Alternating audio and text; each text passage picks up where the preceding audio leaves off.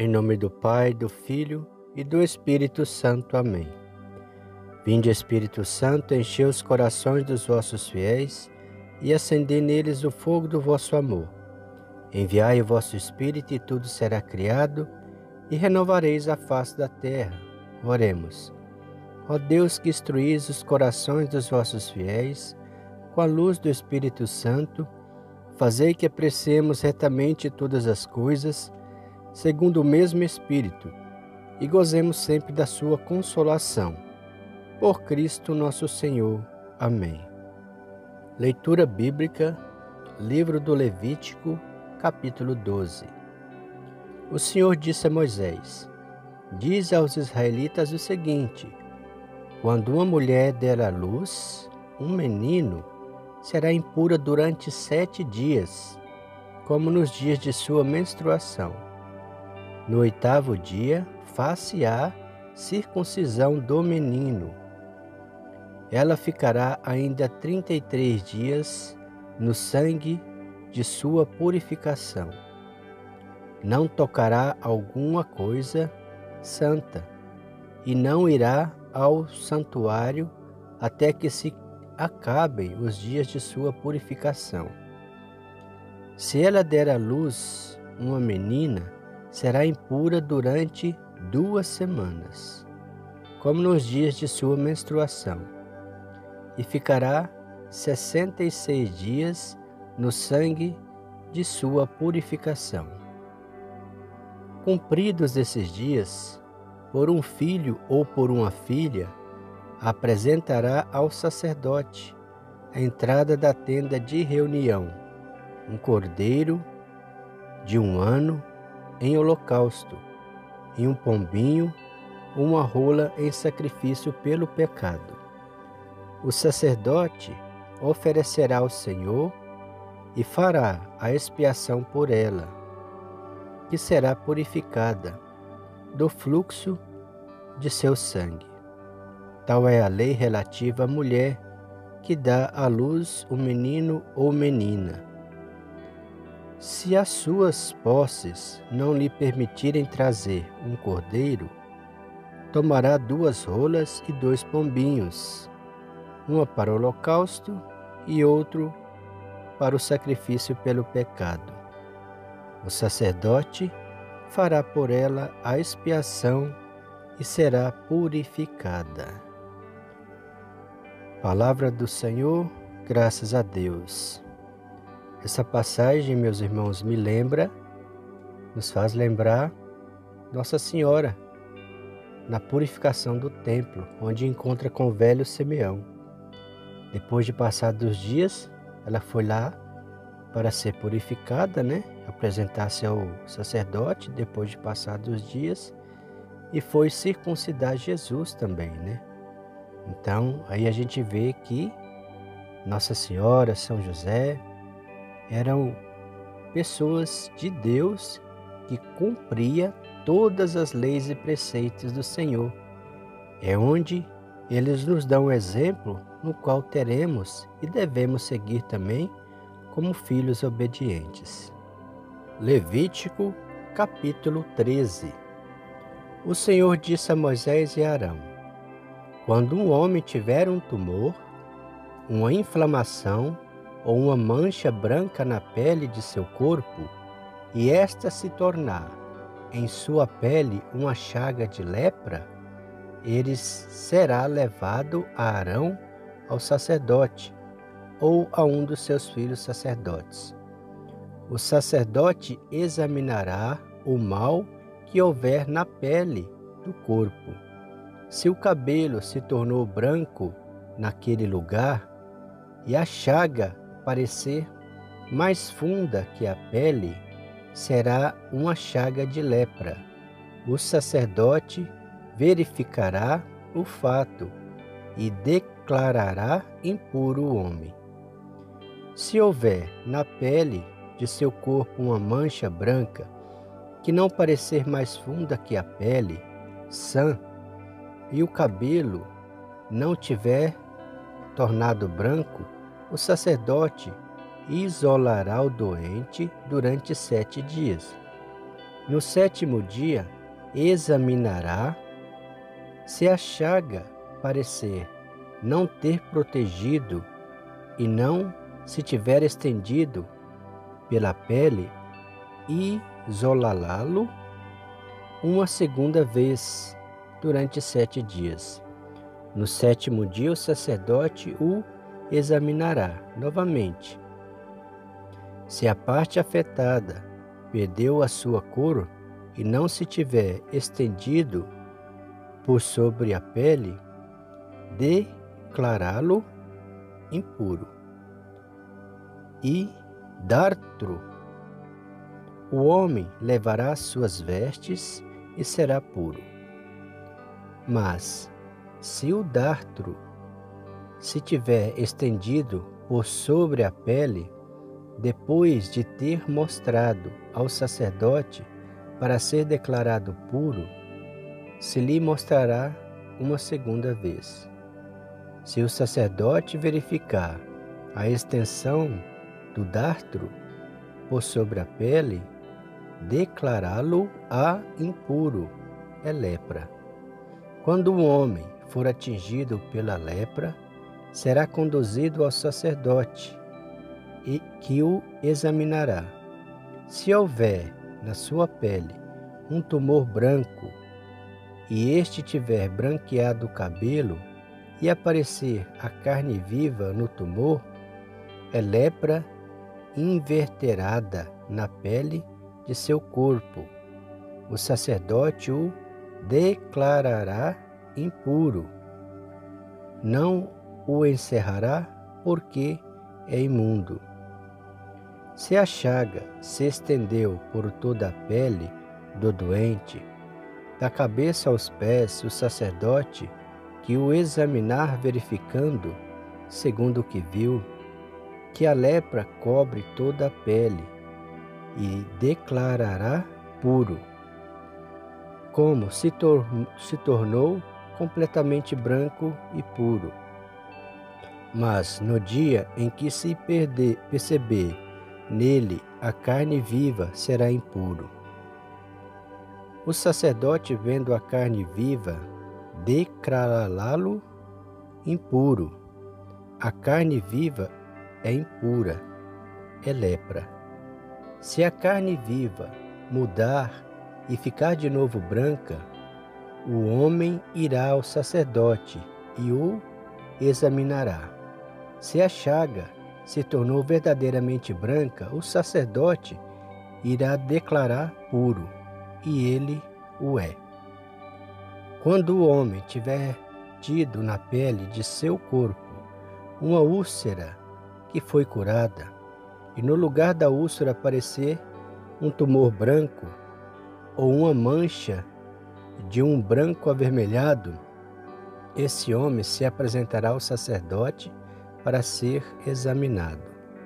Se a mancha parecer mais funda que a pele e o cabelo se tiver tornado branco, o sacerdote irá declarar impuro. É uma chaga de lepra que nasceu na úlcera.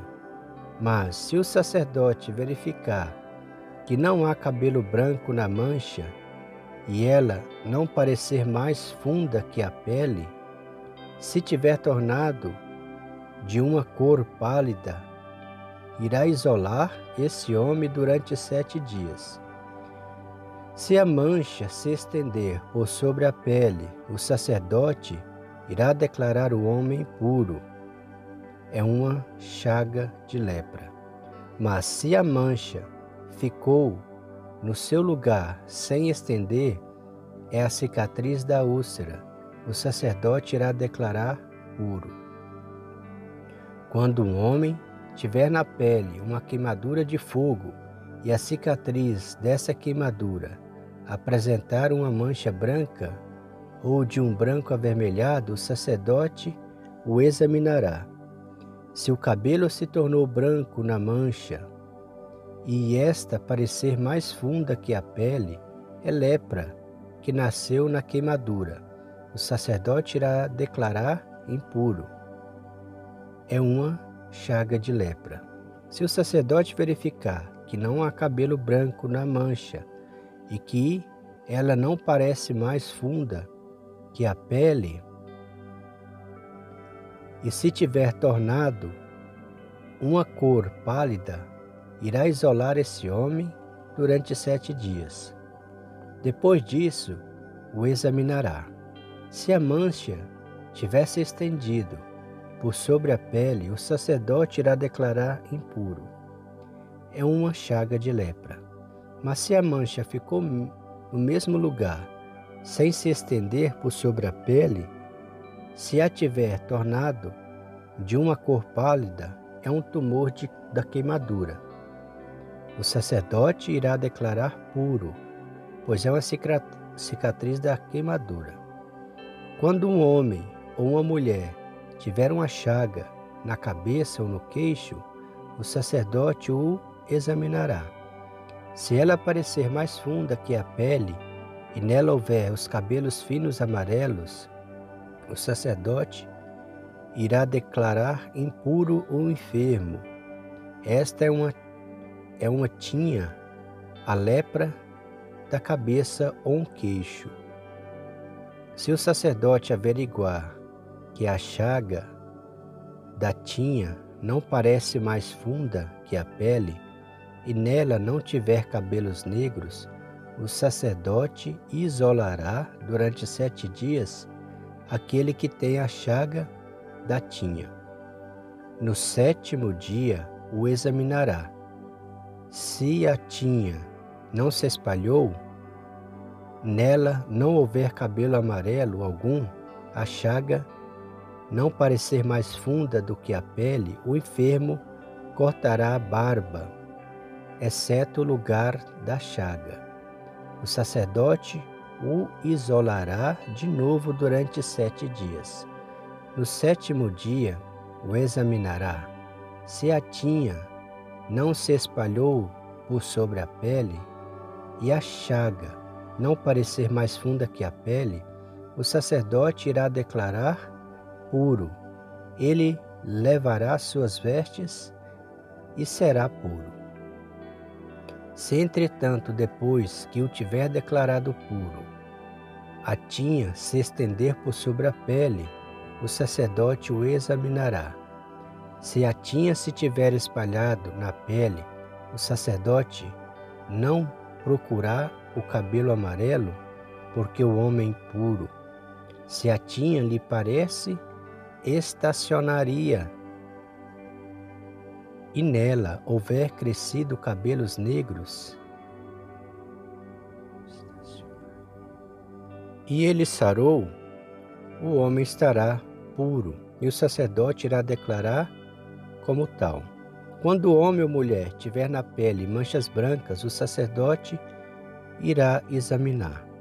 Se essas manchas na pele são de um branco pálido, é uma mancha branca superficial ele é puro.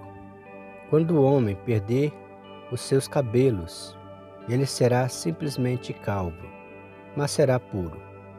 Se lhe caírem os cabelos da fronte, ele terá a fronte salva, mas será puro. Mas se na parte calva, posterior ou dianteira, se encontra uma chaga de um branco amarelo, é a lepra, que se declarou na parte calva posterior ou dianteira. O sacerdote o examinará. Se o tumor da chaga não for um branco avermelhado, na parte calva posterior ou dianteira, tendo o aspecto de lepra da pele e do corpo, esse homem é leproso, é impuro, a sua lepra está na cabeça. Todo homem atingido pela lepra terá suas vestes rasgadas e a cabeça descoberta. Cobrirá a barba e a clamará: impuro, impuro. Enquanto durar o seu mal, ele será impuro. É impuro, habitará só, e a sua habitação será fora do acampamento.